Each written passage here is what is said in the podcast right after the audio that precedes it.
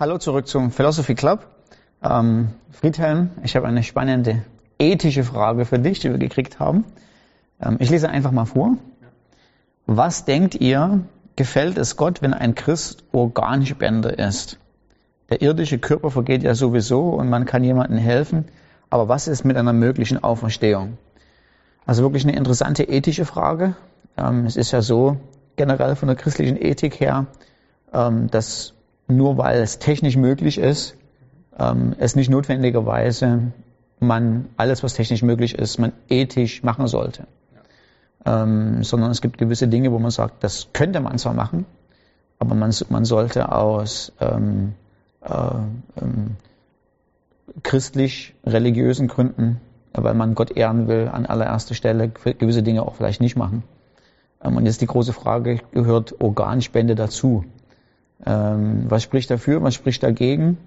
Ähm, fehlt mir irgendwann mal, keine Ahnung, ein rechter Finger, wenn, ich, wenn ich den als Organspender hergebe. Ähm, du hast dich ein bisschen damit beschäftigt. Ähm, erzähl uns mal, was denkst du, Organspender als Christ, ja oder nein? Geben und kriegen. Ja, also in der Bibel gibt es offensichtlich keine direkte Aussage, mhm. wo Gott sagt, du sollst Organ spenden oder du darfst nicht mhm. Organ spenden, weil das Thema ist natürlich erst sehr neu, erst seit der äh, medizinische Fortschritt so weit ist wie jetzt.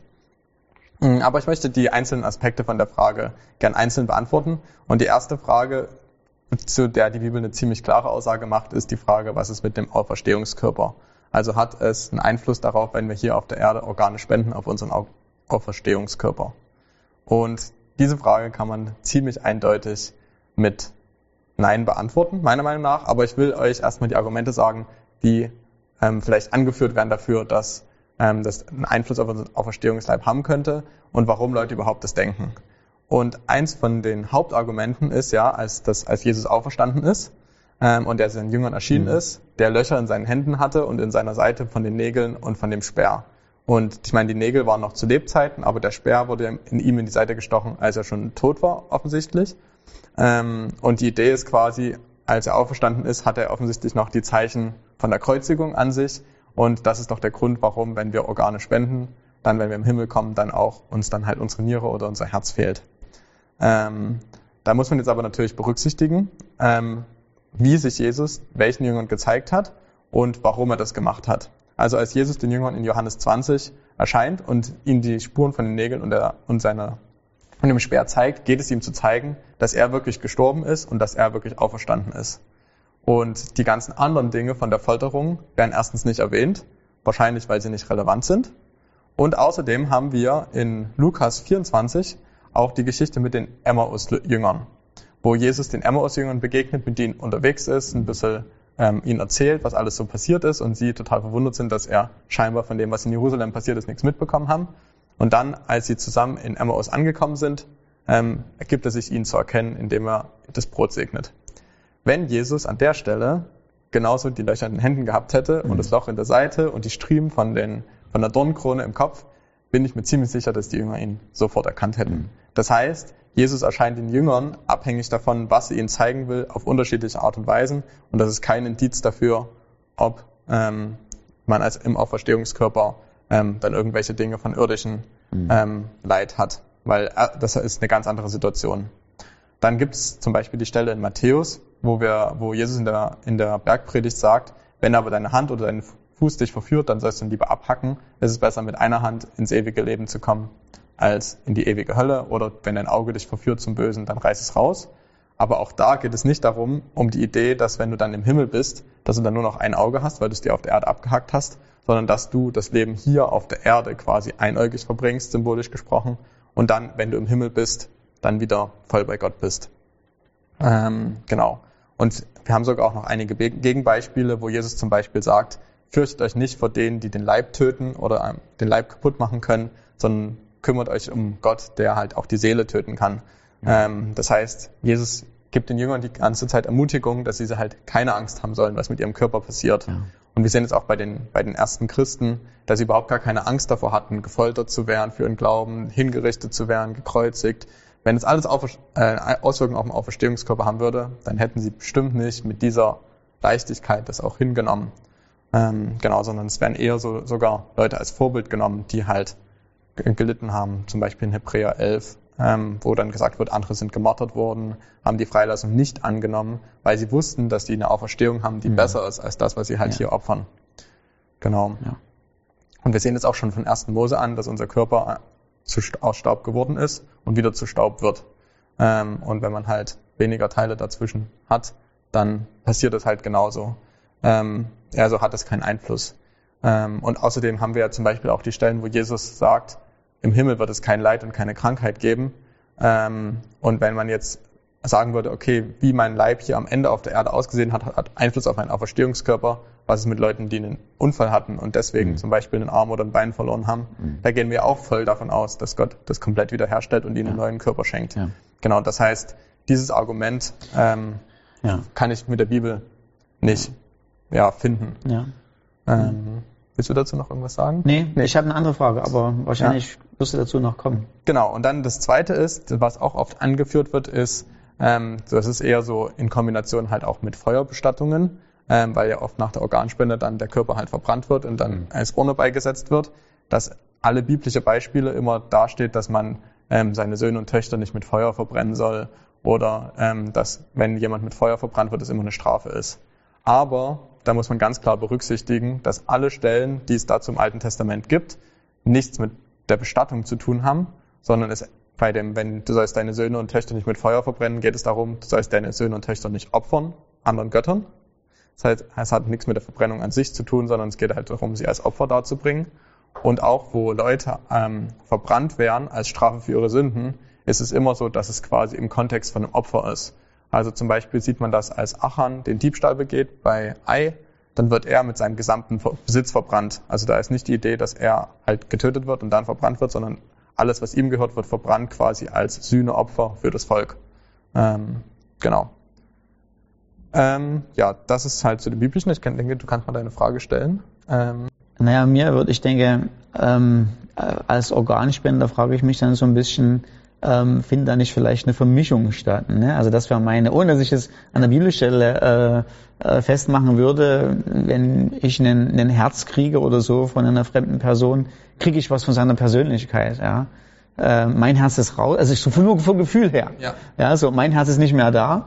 Ja. Ähm, äh, und man spricht oftmals so vom Herz, so vom Sitz der Persönlichkeit und äh, das Herz ist so oft verbunden mit äh, nicht nur, dass es so mein, mein Blutkreislauf in Wallung bringt, sondern ähm, dass ich da so, ja, dass mein eigenes Ich da irgendwo verankert, verhaftet ist.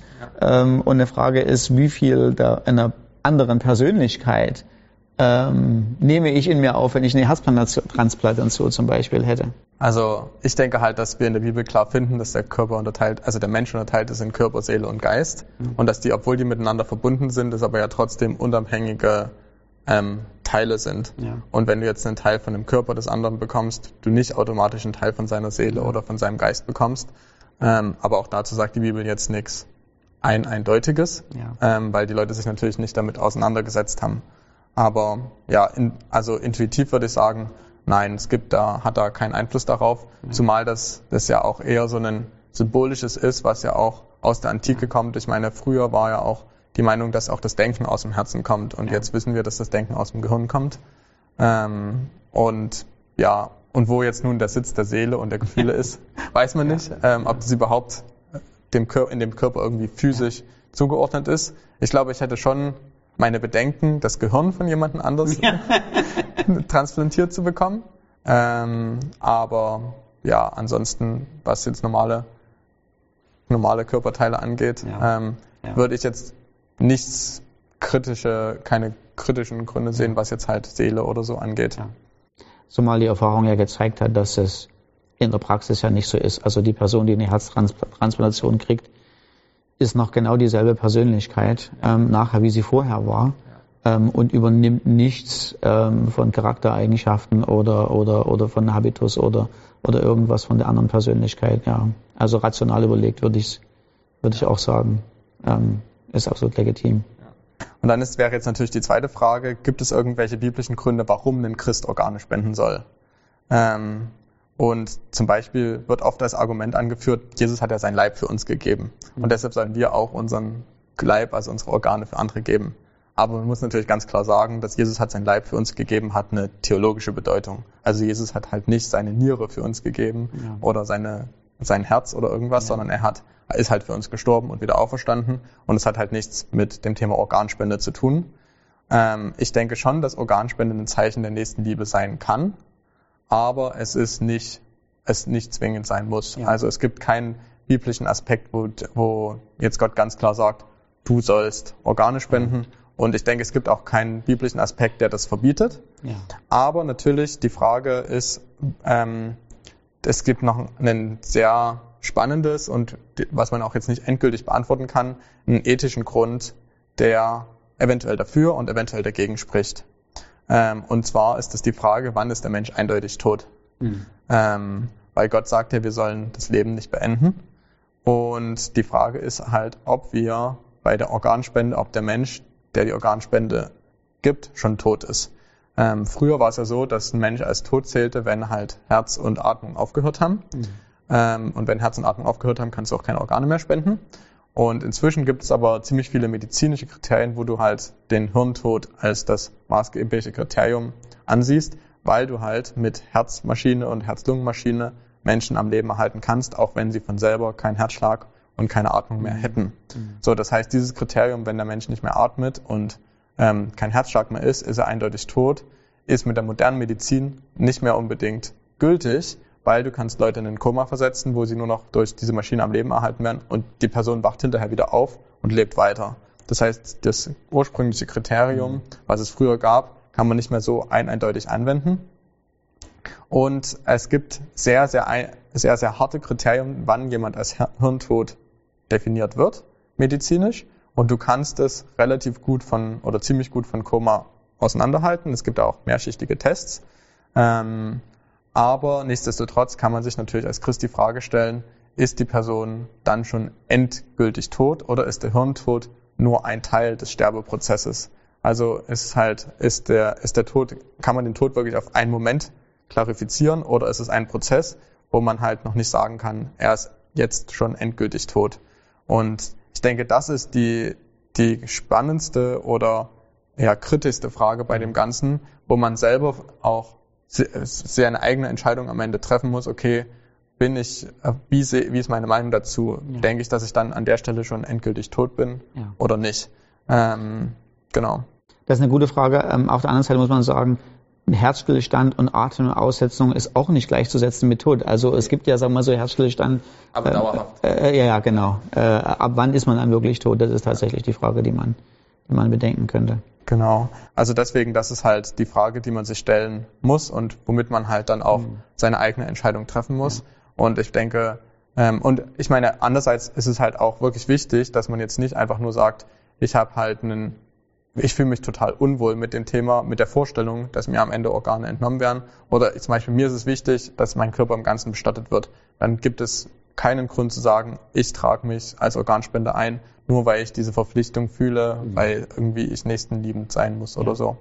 Ja. Ähm, aber trotzdem gibt es auch jetzt kein klares Gegenargument, was, wo die Bibel uns sagt, es ist auf jeden Fall verboten, weil der Hirntod bedeutet, dass du noch nicht endgültig tot bist. Ähm, das kann man jetzt nicht so ein eindeutig sagen, so dass es halt am Ende wirklich immer noch eine verantwortliche Entscheidung von uns ist, ja. ob wir uns als Organspender ja. eintragen wollen oder nicht.